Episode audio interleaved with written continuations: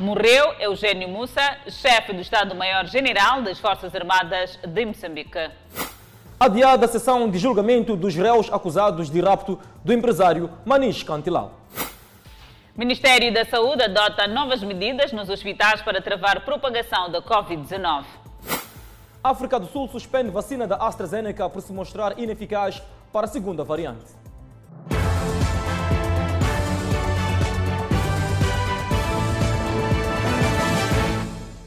Boa noite, estamos em direto e seguramente em simultâneo com as redes sociais e a Rádio Miramar. Várias medidas foram anunciadas pelo Ministro da Saúde, Armindo Tiago, para o combate ao novo coronavírus no país. Estas visam a proteção dos profissionais de saúde e pessoal de apoio nas unidades sanitárias. Dentre as referidas medidas já anunciadas, destacam-se as seguintes são opcionalmente dispensados das atividades clínicas presenciais os profissionais de saúde com idade igual ou superior a 55 anos e com doenças consideradas de risco.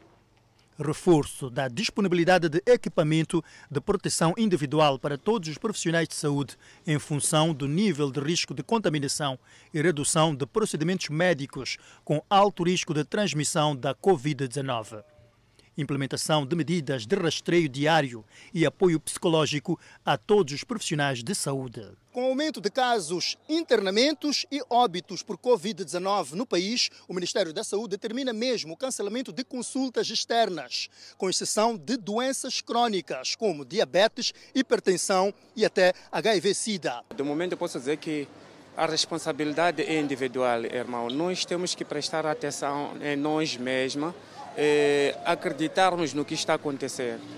Mas nós estamos a atravessar num momento muito difícil e muito complicado. Eu tenho direito de ir no hospital receber consulta.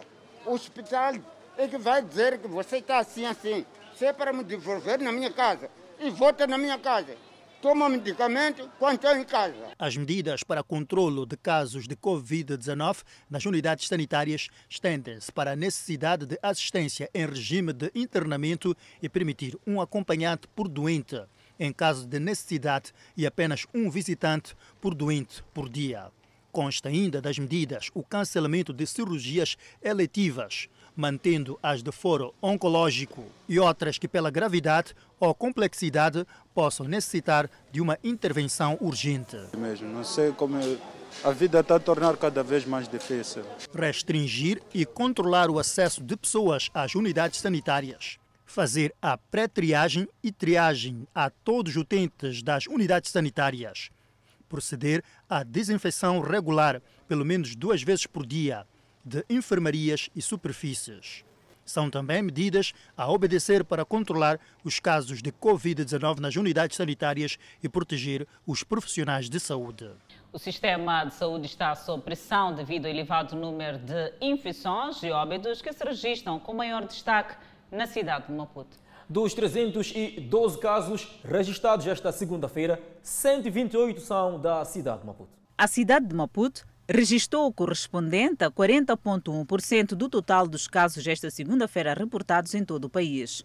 Uma vez mais, o Ministério da Saúde apela ao cumprimento rigoroso das medidas restritivas e à necessidade de cada um de nós tome consciência da atual realidade. Que estas medidas de restrição visam a salvaguardar a vida das pessoas e a, e a proteger o Sistema Nacional de Saúde, para não chegar ao caos. Nós temos que ter temos que diminuir o número de casos de maneira que as pessoas que estão já a precisar de serviços tenham os serviços e que os próximos que venham a precisar haja um tempo de recuperação para que esses também possam ser recebidos. Celestina da Conceição, médica-chefe provincial, chama a atenção ainda da observância das restrições, principalmente nos cemitérios, que continuam a ser um grande desafio. Cemitérios são outro grande desafio que nós temos como país. Nós sabemos que o povo moçambicano é um povo muito afetuoso e isso é muito bonito.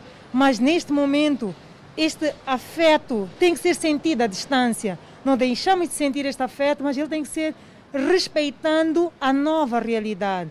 Se houve alguém que faleceu, tem Covid, só estamos a dizer vão 10 pessoas, têm que ir 10 pessoas.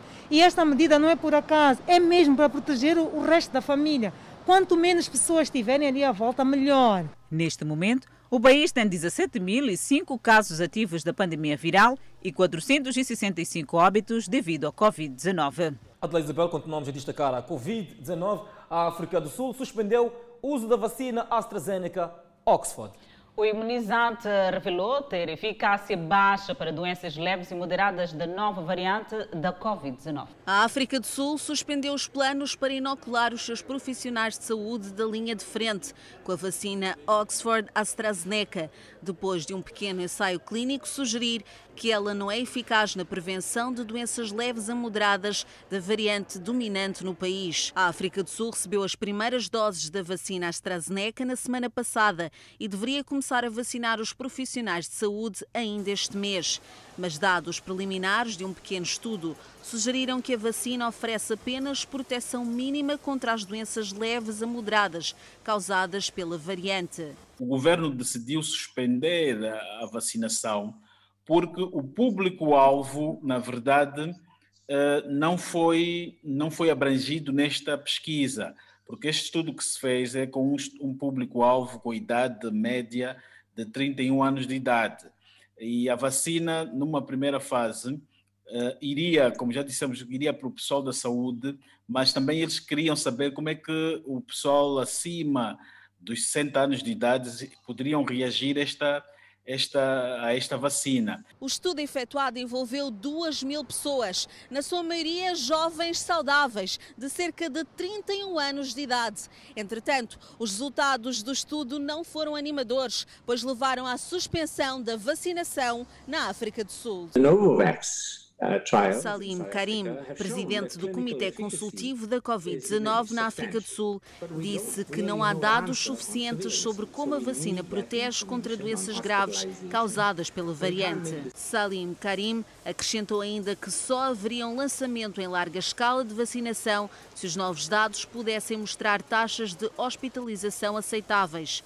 Outras vacinas mostraram eficácia reduzida contra a variante, mas forneceram uma boa proteção contra doenças graves e morte. As pessoas estão na expectativa, né? estão na expectativa, mas é lógico que uh, ao surgirem essas informações que ela não é assim tão eficiente, põe as pessoas na dúvida, mas uh, como a própria empresa, como a própria produtora diz que ela vai funcionar, mas é apenas, eh, é apenas aquela dúvida que dúvida que, que, que a universidade, que os estudos da Universidade da, da Wits e a Oxford trouxeram. O ministro da Saúde da África do Sul revelou que o país implementará urgentemente outras vacinas. Outros cientistas sul-africanos disseram que os testes clínicos da vacina Johnson Johnson mostraram bons resultados. Olhando para outras informações, foi adiado o arranque do julgamento do caso de rapto do empresário Manish Cantelal em fevereiro de 2020. Os advogados dos réus abandonaram o tribunal devido ao atraso do início da sessão. Estava tudo aposto para o arranque do julgamento dos três réus acusados de raptar o empresário Manish Cantilal em fevereiro do ano passado. O empresário só foi resgatado em maio, ficou quatro meses em cativeiro. Dez horas era a hora marcada para o início do julgamento. No entanto, os réus só chegaram cerca de duas horas depois da hora prevista. Era para ter sido o arranque do julgamento do caso do rapto do empresário Manish em fevereiro de 2020.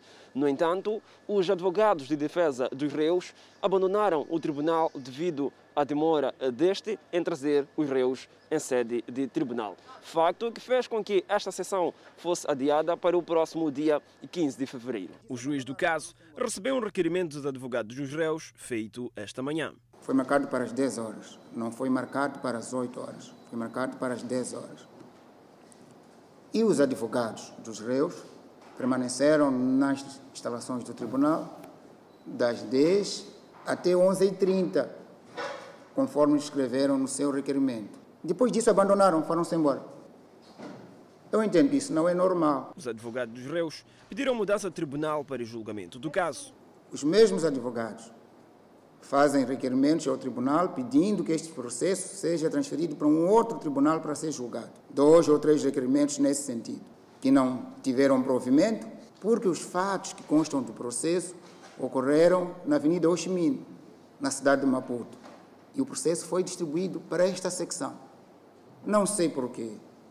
Não querem que o processo seja julgado nesta secção. O rapto de Manis ocorreu quando o empresário ia entrar em casa, segundo garantiu a Polícia da República de Moçambique a nível da cidade de Maputo. Ainda em Maputo, desconhecidos vandalizaram na madrugada de domingo a infraestrutura da eletricidade de Moçambique e roubaram PT no bairro Enguide, em Catambe. Mais do que habituais vandalizações de infraestruturas da EDM, aqui os invasores roubaram o posto de transformação, deixando os moradores de Inguide, em Catembe, sem energia desde domingo. Energia em casa, congelador, não trabalha, tudo, tudo, tudo, tudo.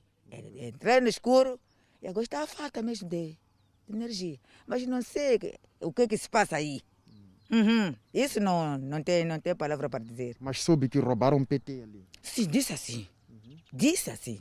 No momento do apagão, há entre os moradores quem pensou que tivesse ficado sem credelec e tentou recarregar. Ao amanhecer quase tentei recarregando e ali quase acho que não dava contacto quase no próprio eh, na, na, própria quase no próprio rede elétrica. Então pronto, ao andar quase do dia, quando já tivemos a informação de que pronto, tinham invadido quase aqui. Os fornecedores de água estão ameaçados. O líquido precioso não jorra nas torneiras dos clientes desde domingo. Eu tive essa informação de que o PT foi sabotado na manhã do domingo pelo meu colega que fica aí na instalação. Então, prontos, assim eu vinha ver o que teria acontecido de verdade. Os clientes pressionam. É um enorme prejuízo para mim, tanto para os clientes. Os clientes assim estão a ligar, estão a fazer obra, querem saber por que, é que não temos água. Isso é um enorme prejuízo grande. Os estabelecimentos comerciais cujos produtos dependem de frigoríficos para conservação vislumbram perdas. Trouxe-me grande prejuízo porque uma vez que gelando a cerveja e tornar a, a esfriar a cerveja, e perde aquela qualidade da cerveja. Então, assim, para mim é um grande prejuízo. Embora a gente vendemos a cerveja até aquela hora das 13, mas mesmo assim criou um prejuízo porque, quer dizer, foi obrigado a ficar eh, das 13 até dia de hoje sem gelar a cerveja. Os moradores de Inguide, nas proximidades desta infraestrutura, dizem estar dispostos a ajudar a EDM com vigilância, mas a instituição não ajuda por conta de frequentes cortes da corrente e acabam não percebendo tratar-se de alguma vandalização ou então das oscilações de que estão já habituados. Para ajudar quase é, o que é, a eletricidade ou a EDM, né? É, na, na, parte do controle. É um pouco difícil. Por quê? Porque a eletricidade é norma, quase tem desligado a energia a qualquer momento. Então, quando acontece uma coisa disso durante a noite, a gente já não sabe se é, é a eletricidade ou. Com a vandalização da infraestrutura da EDM e roubo de PT, 150 famílias estão sem corrente elétrica e a EDM aponta para prejuízos imediatos avaliados em cerca de um milhão de meticais. Morreu esta segunda-feira em Maputo, vítima de doença, o chefe do Estado, Maior-General das Forças Armadas de Defesa de Moçambique, o General do Exército, Eugênio Hussein Musa. Eugênio Musa foi nomeado comandante-chefe das Forças de Defesa e Segurança há sensivelmente 26 dias, isto é, a 14 de janeiro de 2021. Eugênio Mussa foi também promovido a patente de general do Exército. Comandante Eugênio Mussa era um homem de poucas palavras. Bom dia a todos. E trabalhar bem, não é isso?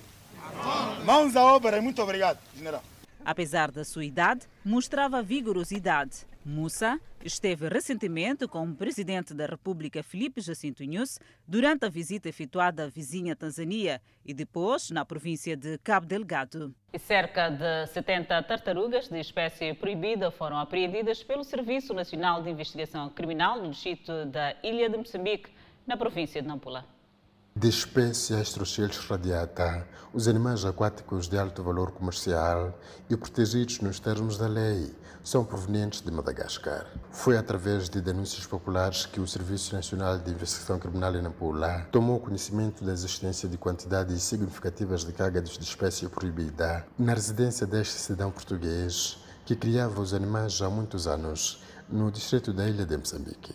Fez a verificação, depois da verificação os trabalhos foram seguindo obtivemos aquilo que é o mandato de busca e apreensão. Nossa equipa dirigiu-se para lá na sexta-feira, que foi o dia 5, culminou com a apreensão de 69 tartarugas. Aí nas investigações que nós tivemos até então, podemos apurar que o mesmo tem várias embarcações que fazem aquilo que é a pesca, né? Na área do Coisa do Mar. É Madagascar, bem como até a ilha de Moçambique, que é a área do continente africano. As autoridades não descartam a possibilidade de tratar-se de um negócio que este cidadão português vinha fazendo há vários anos. Como sei, sabia que aquilo era protegido e eram difíceis de ter, fui juntando. Nunca comprei nenhum, nunca vendi nenhum, nem nunca tentei vender nenhum. Pura e simplesmente estava a cuidar deles. Eu gastava uma média de 15 mil meticais por mês, à minha custa, só para manter os animais vivos. O indiciado reconhece ainda que tratava-se de um ato ilícito, mas justifica a falta de condições e tempo para a legalização da sua atividade, que fazia quase 20 anos. Por isso mesmo tomei conta deles, para não deixar abandonado, porque a população daqui comeu muitos, né? estava a comê-los, estava a vender, deve haver muita gente aí. Onde o caso agora prossegue com os seus trâmites legais junto do Ministério Público na província de Nampula. Em termos legais, nós estamos a falar de um crime com a dosimetria entre 12 a 16 anos de prisão superior. A apreensão dos cerca de 70 cágados de espécie protegida acontece numa altura em que estes animais aquáticos são classificados como criticamente ameaçados de extinção pela União Internacional para a Conservação da Natureza, principalmente por causa da destruição do seu habitat e devido à caça furtiva.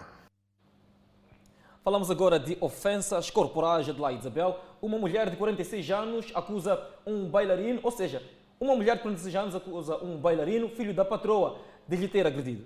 Em consequência com o ato, a mulher não anda há três meses. É assim deitada nesta cama que Kátia passa os seus dias. Quem para ela olha parece ter sofrido um acidente vascular cerebral, vulgo AVC. Puro engano.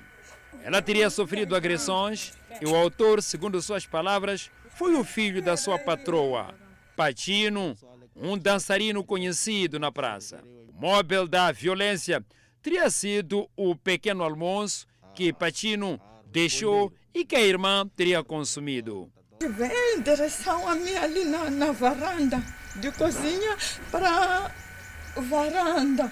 Ele, você, dona Cátia, sua pobre. Quando eu ponho um matabicho aqui, não é para você levar comer. O que seguiu, segundo a vítima, foi um festival de pancadaria com direito ao arremesso contra a parede tendo fraturado o braço. Eu tentei lhe dizer já o que estava a me doer. Eu disse: olha, você é mãe patinho, não pode fazer isso aí. Está fazendo sofrer a sua mãe que te ama. E você ainda beira para sua mãe por uma coisa que não é de nada, mãe patinho. Pateca, você. Você não é nada, aqui não manda nada. O que mais dói a esta senhora é a alegada impunidade em relação à pessoa que lhe agrediu, ela vive sozinha, não tem condições, devido ao seu estado de saúde, para desenvolver qualquer atividade para o autossustento. Por isso mesmo, ela pede ajuda. Ela mal senta e para ir à casa de banho precisa de ajuda de uma mão generosa. Que me dói muito porque ele, ele me encontrou quando estava bem, gorda e toda. Agora, quando eu tirei gesso, é quando vi que a minha situação não era problema de gesso que eu estou a sentir dentro do meu corpo. Eu senti uma coisa parece a sair dentro de mim.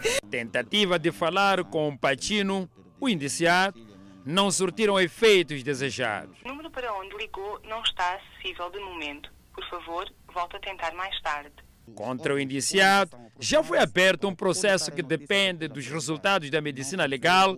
Contudo, porque a vítima não consegue locomover-se, o processo está estagnado. A confirmar-se a consumação deste tipo legal do crime e se resultar em inaptidão por toda a vida, o indiciado poderá ser condenado a uma pena cuja moldura varia de 2 a 8 anos de prisão, de acordo com o novo Código Penal. Seguimos com outras notícias. Vários bairros da Catemp, na autarquia de Maputo, clamam por serviços básicos. Trata-se de comunidades que esperavam que a ponte Maputo-Catemp pudesse impulsionar o desenvolvimento local. São comunidades do outro lado da autarquia de Maputo, como é conhecido Catembe. Esperavam que a ponte Maputo-Catembe fosse acelerar o desenvolvimento, mas ainda clamam por um pouco de tudo. Aqui na nossa zona, Catembe em cima, temos falta de hospital, temos falta de transporte, temos falta de água, energia, não temos nada. Estamos a sofrer. Um quadro em que aceder aos serviços de saúde só tem que ser resultado de percorrer distâncias quilométricas. Dá um parto na estrada, hum, dá um parto na estrada, dá um parto em casa, chegam. Na estrada, a caminho do hospital. A caminho do hospital.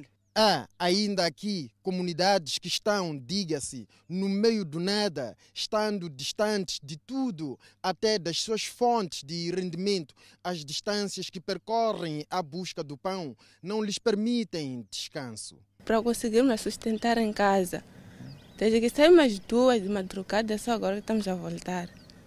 Sim. Estão a voltar de onde? Da praia. A procura de coisas para cozinhar, para podermos vender, para conseguirmos apanhar dinheiro. A menina Nora passou para a décima classe, mas foi resultado de um sacrifício, pois a sua escola está a quilômetros de casa. Vou a pé. Quanto tempo leva para chegar indo a pé? Duas horas. Duas horas de tempo. Sim. Contudo, não faltam as mães-valias da ponte Maputo-Catembe. Temos uma grande vantagem porque já não, não formamos bicha para atravessar. Só a portagem que está um pouco, muito um pouco puxado, né? As vias que usamos para alcançar estas comunidades são de difícil mobilidade, situação que piorou com as últimas chuvas. Sobre as reclamações dos residentes da Catemp, o município de Maputo prometeu a nossa reportagem pronunciar-se oportunamente. Alguns centros infantis em Manica aguardam a redução de números de infectados pela Covid-19 para reabertura. Desde março de 2020, os centros infantis já andam encerrados em virtude da pandemia viral. O despertador toca, não há pressa. É assim desde março de 2020 na família Jorge. Não há mais pressa em arrumar as crianças e levar à escolinha. Tudo mudou e está a ser muito difícil. A pessoa acordava, andar à vontade, fazer os seus serviços, os seus trabalhos e a criança brincava bem. Mas agora a criança é obrigatoriamente ficar dentro da casa. A pandemia travou as aulas. Desde então, mães, pais e filhos estão se reinventando dentro de suas casas aqui no Chimoio e não só. Porque a criança sempre pergunta, né? Por que não vamos à escola? E a gente explica por causa do coronavírus. Sim. Tem um ensinamento aqui em casa?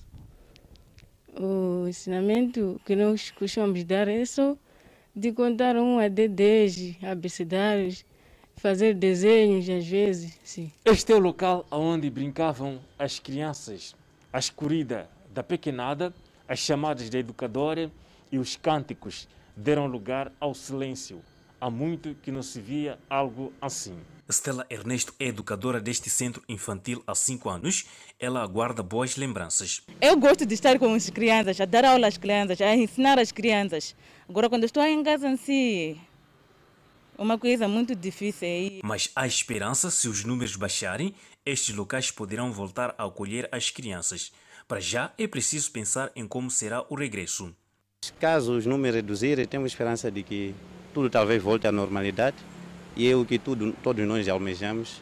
Almejamos com que os números possam reduzir e quem sabe se a vacina estiver disponível, tudo volta à normalidade e que possamos esquecer este episódio Covid-19. Enquanto as aulas presenciais nos centros infantis não iniciam, as aulas decorrem online.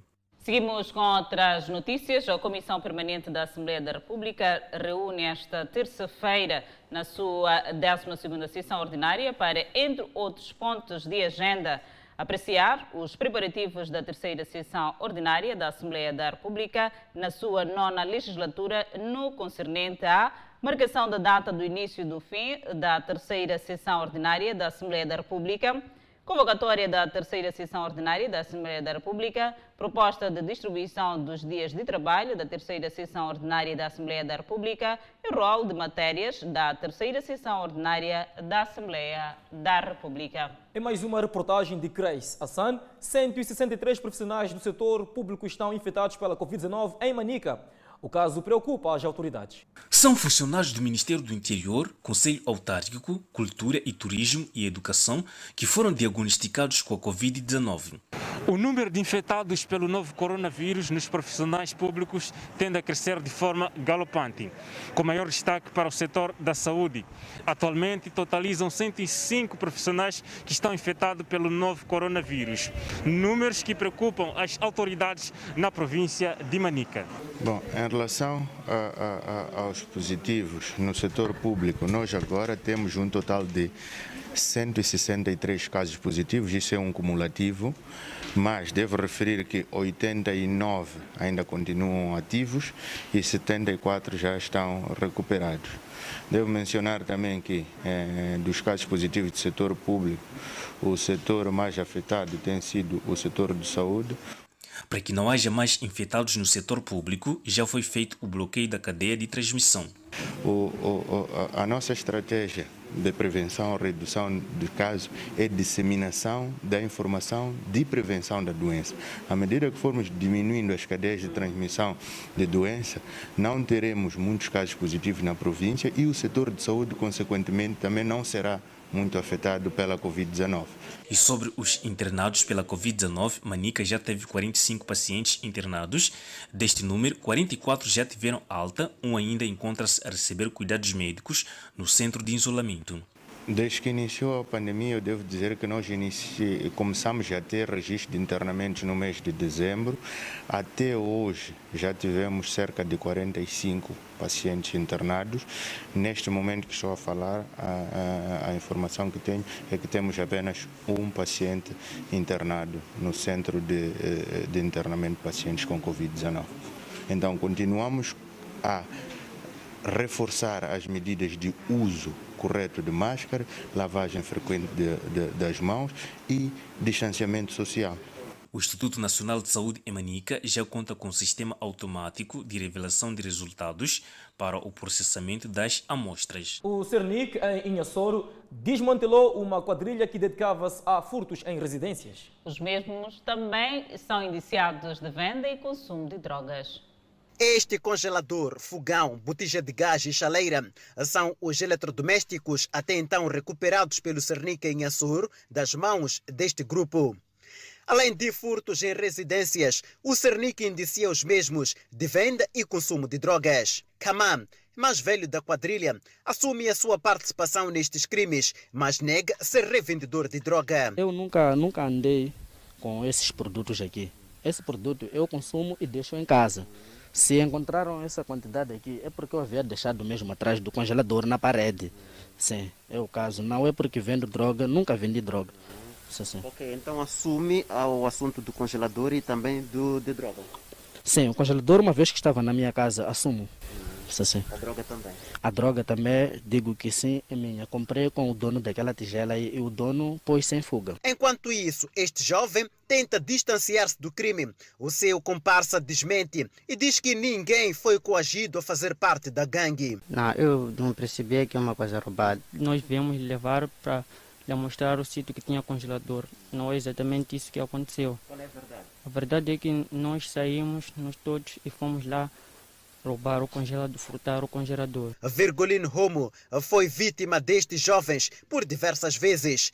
Parte dos bens roubados em sua casa foram recuperados, daí que saúde a operação das autoridades policiais. Eu já tinha feito o mantimento para o passar Natal cá com a minha família. Carregaram com todo o mantimento que estava lá, meus frangos, e carregaram a botija, carregaram o fogão, levaram alguns óleos que estavam aí e os todos os mantimentos que não entram no congelador também carregaram e foram embora. O Cernique em Açor diz que o quinto elemento pôs-se em fuga, mas ações estão em curso com vista à sua neutralização. Parte deles dedica-se a, a, a, a, furtos. Então foram numa residência por duas vezes, uma semana, outra semana, duas semanas seguidas. Então, no nome de busca de informação e perseguição deles, fui identificar um deles e esse mostra os outros. Quando fomos lá, a busca dos bens que, que, que, que ora furtados e fomos descobrir que ao mesmo tempo eles é, é, consomem e vendem droga. Tem mais um indivíduo que está a monte, que é um dos fornecedores também de, de, de, de, de, cannabis ativo. É um trabalha numa empresa privada, de segurança privada, cá em, em Açores. E quando apercebeu-se do caso, pôs-se em fuga, mas estamos em casa. Os indiciados assumem a prática deste crime porém mostram-se arrependidos. Não me sinto bem, estou muito arrependido. E se não fosse o caso de congelador, nem essa quantidade de sete bolas não iam encontrar comigo, porque eu, isto aqui, faço nas escondidas. As autoridades em Açor apelam à colaboração da população na denúncia de malfeitores, com vista a minimizar a onda de furtos que nos últimos dias vem preocupando a população. Acompanhe no próximo bloco. Resistência leva ao uso da força no recolher obrigatório. E a polícia na Zambésia prendeu mais de 200 quilos de cannabis sativa. Vamos ao intervalo, voltamos com o desenvolvimento destas e outras notícias. E o Fala Moçambique está de volta. O crescimento do sistema financeiro nacional apresenta novos desafios aos mercados interbancários que, por sua vez, demandam uma maior dinâmica do sistema. Bem assim, a necessidade de se garantir que a disponibilidade de produtos financeiros do mercado de balcão sirva de alternativas à cobertura de riscos e gestão de liquidez. Com efeito, há necessidade de adotar as medidas práticas nos mercados interbancários com o objetivo de garantir a eficiência, a integridade e a segurança das transações de derivados financeiros do mercado de balcão bem como melhorar e aumentar a transparência, a conduta e a solidez deste mercado através da redução do risco sistêmico e da proteção do mercado. Nestes termos, o Banco de Moçambique, no uso da competência que lhe é conferida pelo artigo 5 do Decreto número 49/2017 de 11 de setembro, determina é aprovado o regulamento de derivados financeiros do mercado de balcão não compensados por uma contraparte central que constitui o anexo ao presente aviso e dele faz parte integrante. São revogados a linha do número 1 do artigo 3 e do número 2 do artigo 3 do aviso número 5 GBM para 2019 de 4 de abril. Seguimos com outras notícias. Olhamos o recolher obrigatório da polícia na cidade de Maputo. Diz que pode ter havido resistência por parte dos munícipes, o que terá obrigado ao uso da força pelos agentes. Durante o primeiro fim de semana, mais de 50 pessoas foram conduzidas às unidades policiais por desobediência ao decreto. Recolher obrigatório das 21 às 4 horas da manhã a criar alguma agitação na cidade de Maputo. Este vídeo amador mostra um cidadão espancado e colocado para debaixo do assento policial e neste outro, dois cidadãos também a serem espancados, um deles várias vezes pela polícia. A situação acontece depois do apelo do Presidente da República e comandante-chefe das Forças de Defesa e Segurança. Não viemos aqui para dizer que vamos bater em moçambicanos. Nem viemos aqui para dizer que vamos ameaçar o cidadão. Estamos aqui para dizer vão fazer cumprir o decreto. Entretanto, a polícia ao nível da cidade de Maputo não confirma tratar-se de agentes da cidade de Maputo, mas diz que podem ser casos de pessoas que resistiram ao comando das autoridades policiais. Uh, várias vezes, como, como referi, as situações do terreno uh, impõem a determinadas medidas. Há cenários de desobediência e várias vezes a desobediência é acompanhada pela resistência e a resistência também traduz-se ou em ofensas eh, físicas ou em ofensas verbais contra as autoridades. E a autoridade pública, naturalmente, que usando, portanto, os princípios eh, da proporcionalidade e da necessidade, vai atuando conforme eh, determinado caso. Se há uso da força contra as autoridades, naturalmente, que de forma proporcional as autoridades eh, têm, portanto, o dever ou o direito de impor-se em relação a esses comportamentos. E podem é, ser estes casos onde é, vídeos amadores aparecem nestes confrontos, portanto, com as pessoas que de forma é, insistida, portanto, vão desobedecendo e resistem a um comando que é dado pelas autoridades públicas. Um fim de semana depois de recolher o obrigatório de muito trabalho para a polícia. Segundo a polícia, muitos munícipes continuavam nas ruas mesmo depois das 21.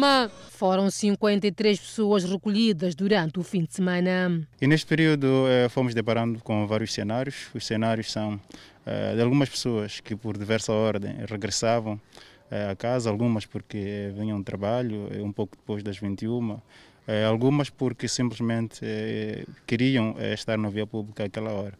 E nossas atuações, naturalmente, que foram se adaptando a cada cenário encontrado no terreno.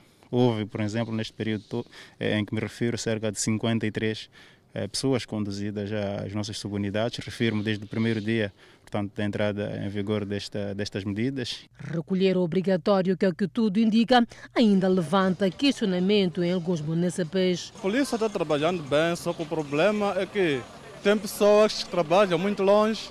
Há pessoa, exemplo, há pessoa que trabalha em Maracuene, outro trabalha em Boane.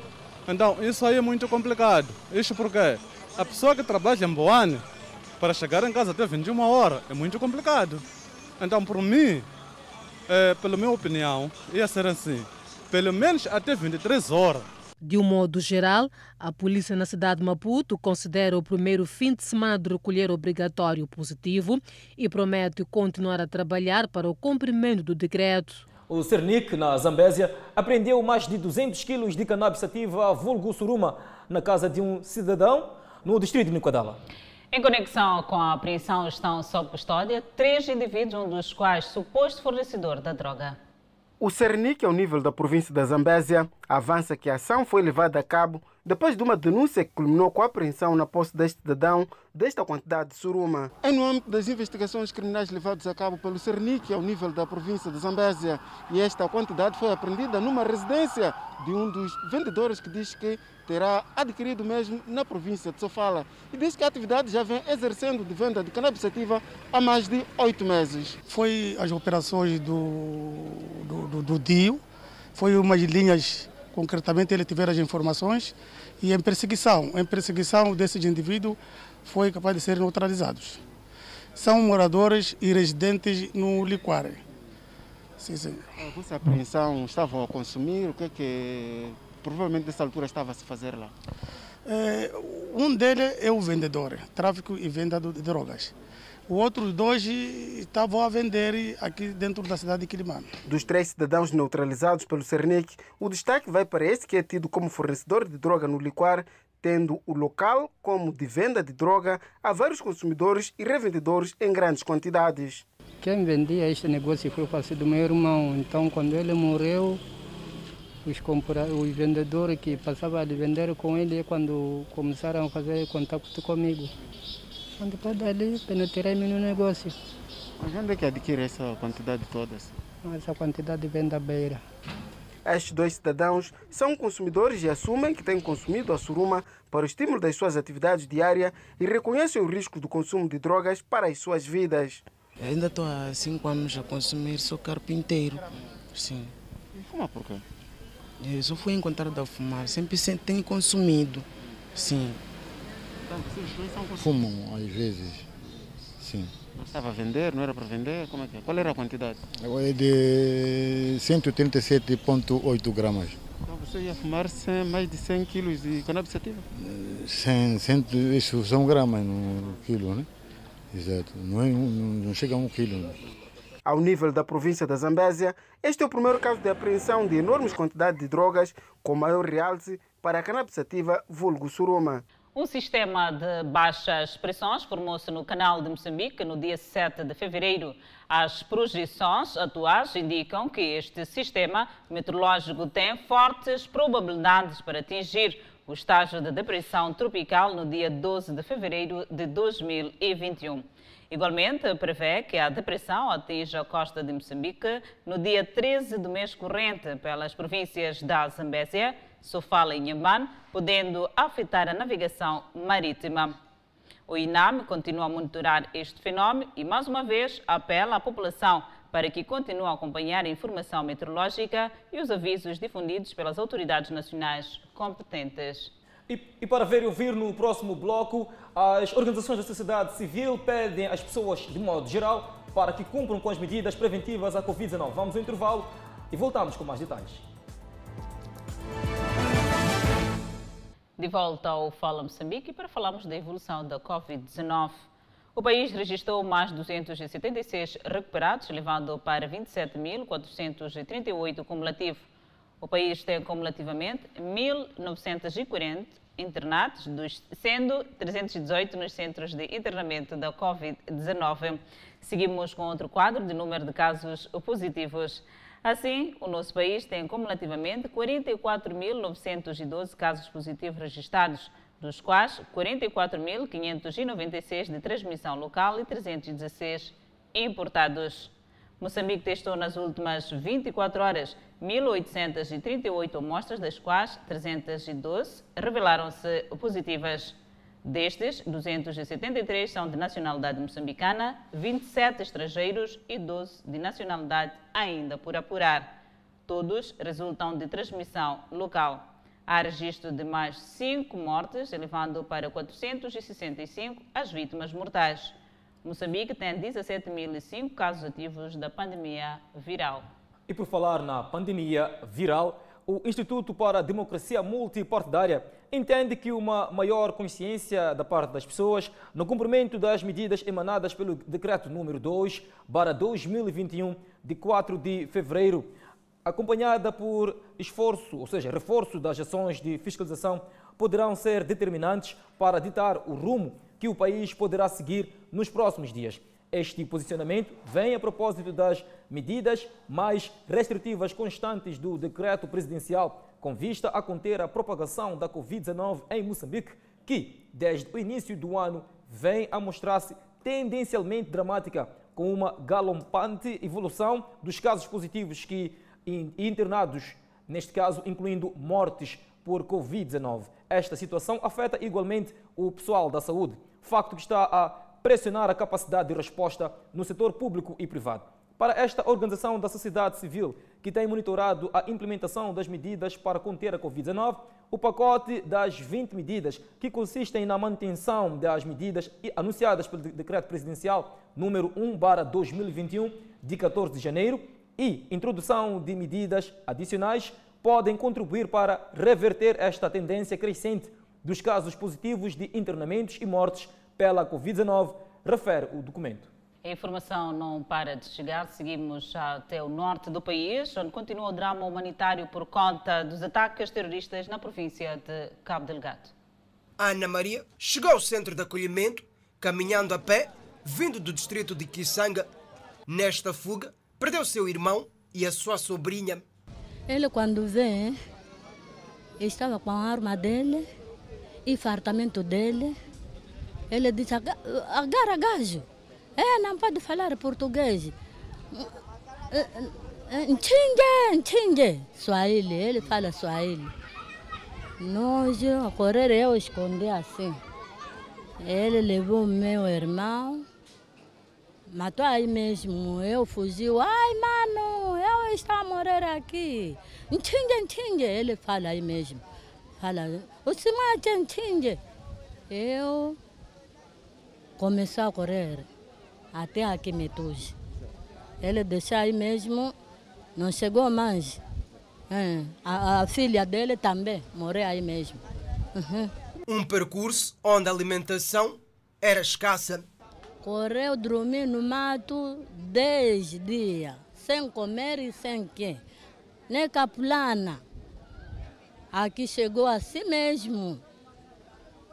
Correu no mato até 10 dias, dormiu, dormiu. 11 dias chegaram aqui. É. Quando chegou aqui, tirou algumas pessoas, esse capulana me deram. São nestas tendas onde várias famílias se albergaram, fugindo da fúria dos insurgentes. Rostos cabisbaixos de quem perdeu quase tudo que tinha Aqui nós estamos viver como assim mesmo, de maneira. Apoio. Foi dado duas, duas vezes, duas dias. E novembro, dia 20. Até agora, aqui no tenda todo, estão todos com fome. Estão todos com fome, as crianças quando irem no mato o, quando ir precisar de comida, coisa, matapa, coisa, esse é de 25. São vários que tiveram de percorrer longas distâncias a pé até chegar a um local seguro. Uma jovem que guarda marcas bastante amargas foi obrigada a ter de escolher entre manter o seu bebê vivo ou o seu esposo. O meu marido, para poder ser decapitado, tinha me capturado eu e eu tenho bebê do colo. O bebê é que foi o motivo com que o meu marido perdesse a vida, porque os insurgentes disseram: temos que matar teu marido, tu e o teu bebê vamos te deixar. E te, te, se deixarmos aqui, é melhor não parar por perto, vai embora. Eu assisti tudo quando estavam a matar o meu marido. Não tivemos nem a, a honra de podermos enterrar. Deixamos ele ao ar livre e nós abandonamos a aldeia. Há cinco meses que a sua casa passou a ser uma destas tendas. Desde que estamos aqui temos cinco meses. E dos cinco meses que estamos aqui, recebemos apoio apenas em duas vezes. Sempre se distribui chima ou arroz, mas graças a Deus não podemos negar, temos tido recebido uma e única vez recebemos ajuda de arroz e desde que recebemos arroz até hoje estamos a viver assim sem nenhuma ajuda. Estamos neste campo com tantas dificuldades e tantos problemas que não sabemos de qual é o nosso futuro. Então, na maioria de nós estamos a pedir apoio estamos a pedir socorro para poder nos ajudar com qualquer coisa que seja. O governo do distrito, neste momento, desdobra-se em esforços para criar condições para que os deslocados sejam autossuficientes.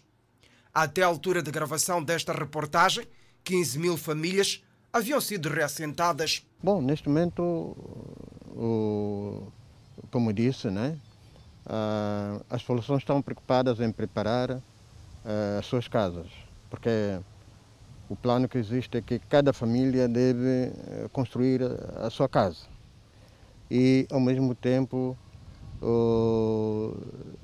os chefes foram aconselhados a atribuir espaços para que todas as famílias desenvolvam atividades agrícolas, de modo que nos próximos meses, nos, nos, nos próximos momentos, possam uh, serem autos, uh, autossuficientes.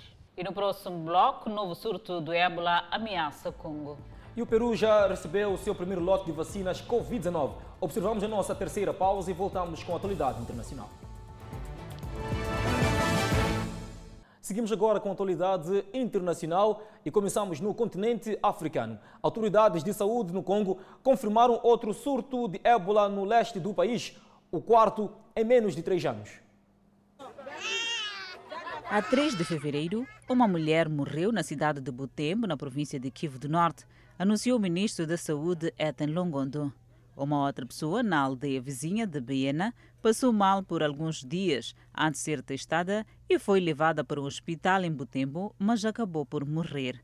Entretanto, o governo começou a rastrear todas as pessoas que entraram em contato com ela para tentar erradicar a epidemia o mais rápido possível disse Lungondo. Este é o 12 surto no Congo, assolado pelo conflito desde que o vírus foi descoberto pela primeira vez no país em 1976 e ocorre menos de três meses após um surto na província ocidental de Equator, oficialmente encerrado em novembro. O surto de 2018 no leste do Congo foi o segundo mais letal do mundo e matou 2.299 pessoas antes de terminar em junho. O surto durou quase dois anos e foi combatido em meio a desafios sem precedentes, que inclui conflito entrecheirado entre grupos armados, a maior epidemia de sarampo do mundo e a disseminação de Covid-19. Autoridades de saúde temem que um novo surto de ébola possa afetar gravemente o frágil sistema de saúde do país, especialmente quando enfrenta o ressurgimento da Covid-19. E o Peru recebeu seu primeiro lote de vacinas Sinopharm em meio a uma segunda onda de infecções por novo coronavírus. Um avião da Air France transportou as 300 mil vacinas que são reservadas para profissionais de saúde de Pequim a Lima via Paris. Falando do aeroporto após o avião pousar, o presidente peruano Francisco Sagaz que será o primeiro a ser vacinado, diz que o governo está a cumprir o compromisso assumido no combate à pandemia. Uma segunda remessa de 700 mil doses da Sinopharm está marcada para chegar no dia 14 de fevereiro. O Peru comprou 38 milhões de doses da farmacêutica chinesa. O Peru registrou mais de 1,1 milhão de infecções e mais de 42 mil mortes por Covid-19. A Agência de Controle de Alimentos e Medicamentos da Indonésia aprovou o uso da vacina Covid-19 da Sinovac BioNTech da China para sua população idosa no domingo. Em conferência de imprensa, BPOM anunciou que havia emitido uma autorização de uso de emergência dos Estados Unidos para a vacina. O BPOM disse que as idades dos participantes mais velhos são limitadas entre 60 e 70 anos. Para maiores de 60 anos, o intervalo de tempo entre a primeira dose e a segunda injeção deve ser de 4 semanas, com 0,5 ml para cada injeção. Na última terça-feira, um total de 10 milhões de doses da matéria-prima para a vacina Covid-19 da empresa biofarmacêutica chinesa Sinovac Biotech chegou ao aeroporto internacional de Sukarno-Hatta, na cidade de Tangerang, na Indonésia. Com a chegada, existem 28 milhões de doses da vacina Covid-19 na Indonésia. Entre elas, 3 milhões de doses já estavam prontas para uso e outras 25 milhões de doses chegam na forma de matéria-prima para produção localizada. A Indonésia pretende administrar a vacina Covid-19 a 181,5 milhões de pessoas até o próximo ano. Ainda na página internacional, equipas de resgate procuram 192 pessoas desaparecidas no Himalaia indiano esta segunda-feira, incluindo algumas presas num túnel depois do colapso do glaciar Nanda Dev. A violenta onda abaixo de Nanda Dev, o segundo pico mais alto da Índia, varreu um pequeno projeto hidroelétrico chamado Rishiganga e danificou um rio abaixo do rio Dualanganga, sendo construído por uma empresa estatal. Os corpos de 12 pessoas foram recuperados, disseram as autoridades. Os esquadrões de resgate estavam concentrados em perfurar seu caminho através de um túnel de 2,5 km no local do projeto hidroelétrico, que estava a ser construído a 5 km, onde cerca de 30 trabalhadores estavam presos. Não ficou claro o que havia causado a avalanche nesta época do ano, com temperaturas congelantes e nenhuma chuva.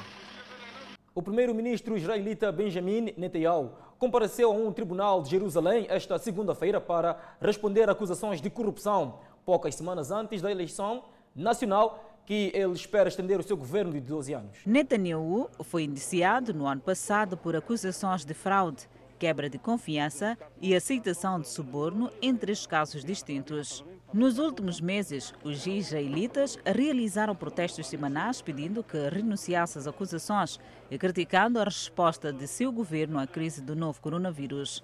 Os manifestantes reunidos fora do tribunal puderam ser ouvidos dentro da sala do tribunal onde decorria a audiência. Netanyahu é acusado de aceitar presentes luxuosos de amigos ricos e oferecer favores a magnatas de mídia, em troca de uma cobertura favorável sobre ele e sua família. A última audiência foi adiada no mês passado devido a restrições de bloqueio em reuniões públicas. O líder mais antigo de Israel é também o primeiro a ir a julgamento por corrupção.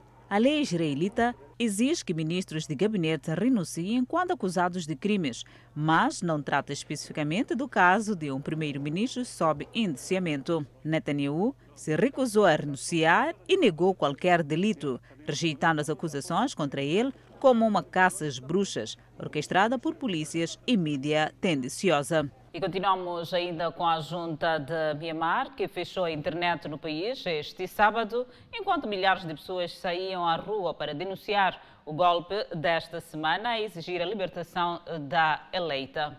Na primeira manifestação, desde que os generais tomaram o poder na segunda-feira, os ativistas gritaram: ditador militar, fracassa, fracassa, democracia, vença, vença.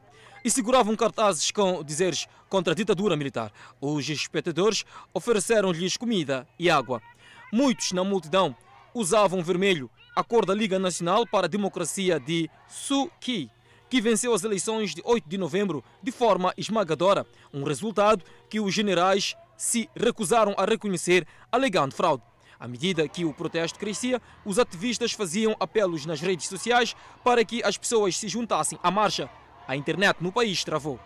O grupo de monitoramento NetBlocks Internet Observatory relatou um apagão de internet à escala nacional, dizendo no Twitter que a conectividade caiu para 54% dos níveis normais.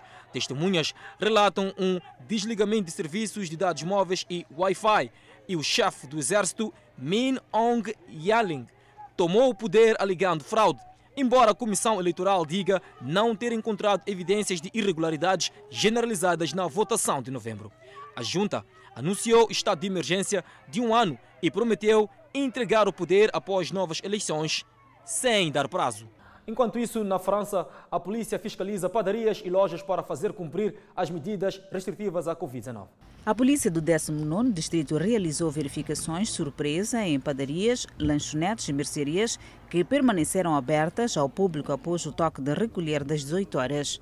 Os infratores correm o risco de um encerramento de duas semanas na primeira ofensa e até um mês para ofensas repetidas. Os restaurantes, embora tenham permissão para vender takeaway durante o dia, estão limitados a pedidos de entrega durante o horário de toque de recolher. O governo do presidente Emmanuel Macron está atualmente a cumprir o toque de recolher nacional das 18 às 6 horas, em vez de impor um terceiro bloqueio nacional, ao contrário do Conselho dos Especialistas. Já na Alemanha, Angela Merkel questiona a expulsão de diplomatas na Rússia. A Rússia anunciou a expulsão de diplomatas da Suécia, Alemanha e Polônia, acusando-os de participar de protestos ilegais no mês passado contra a prisão do crítico de Kremlin, Alexei Navalny. Merkel disse que a Alemanha está preparada para continuar com sanções contra a Rússia, inclusive contra indivíduos, mas disse que é um dever diplomático manter abertos os canais de comunicação com o gigante vizinho oriental da Europa. Ela disse aos repórteres que a Alemanha está, por enquanto, a manter sua posição a favor do planeado gasoduto Nord Stream 2, ao qual os Estados Unidos e grande parte da Europa se opõem.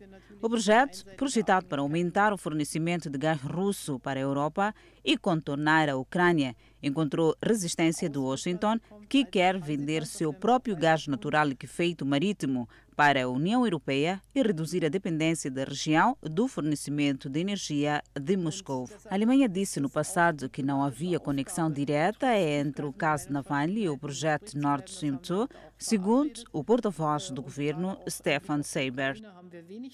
Convidamos a um breve intervalo, mas antes a previsão para as próximas 24 horas. No norte do país, Pemba 30 de máxima, Lixinga 28 de máxima, Nampula 32 de máxima. Seguimos para o centro do país, Tete com uma máxima de 36, Quilimã 34, Chimoio 36, Beira 32. Vilanculo com 32 de máxima, Nhambane 33 de máxima, Xaixai 31 de máxima, tal como Maputo com 31 de máxima, 24 de mínima, previsão de chuva. De volta mais uma vez, desta feita com a atualidade desportiva. Zinedine Zidane, irritado, atacou os críticos do Real Madrid, exigiu respeito para si e seus jogadores, enquanto insistia que eles continuassem na disputa pelo título da Liga. O atual campeão está a 10 pontos do líder do campeonato, o Atlético de Madrid, depois de disputar mais uma partida. Numa entrevista coletiva, o técnico francês do Real perdeu a compostura habitual e disse que era muito cedo para descartar sua equipe e que eles deveriam ter respeito para uma equipe que defendeu o título. E disse o seguinte: O que me fez rir é que você fez uma pergunta, porque estou irritado, com perguntas sobre o seu futuro. Disse ele antes da visita de sábado ao clube Huesca. Nosotros tenemos el derecho a pelear, por lo menos. Não mereço ser tratado assim pela imprensa. Vencemos o campeonato na época passada e espero um pouco de respeito. Zidane estava a falar em suas primeiras aparições à mídia desde que voltou de um período de isolamento após um teste positivo de Covid-19. Um pequeno, pequeno respeito a tudo isso, mas logo Estou trancado numa jaula há duas semanas. Mal posso esperar para sair e mostrar que vou lutar até o fim. Disse Zidane. O capitão Sérgio Ramos estará mais uma vez ausente do Real por causa de uma lesão, com Zidane nomeado numa equipe de apenas 17, incluindo 3 jogadores e apenas 12 jogadores de linha sénior para o jogo. Eden Hazard, Dani Carvajal, Frederico Valverde, Rodrigo e Lucas Varquez também estarão ausentes por lesão, enquanto Éder Militão está suspenso. Eu falo Moçambique, fica por aqui. Obrigada pela atenção dispensada. Grato de coração pela preferência e nós Voltamos amanhã.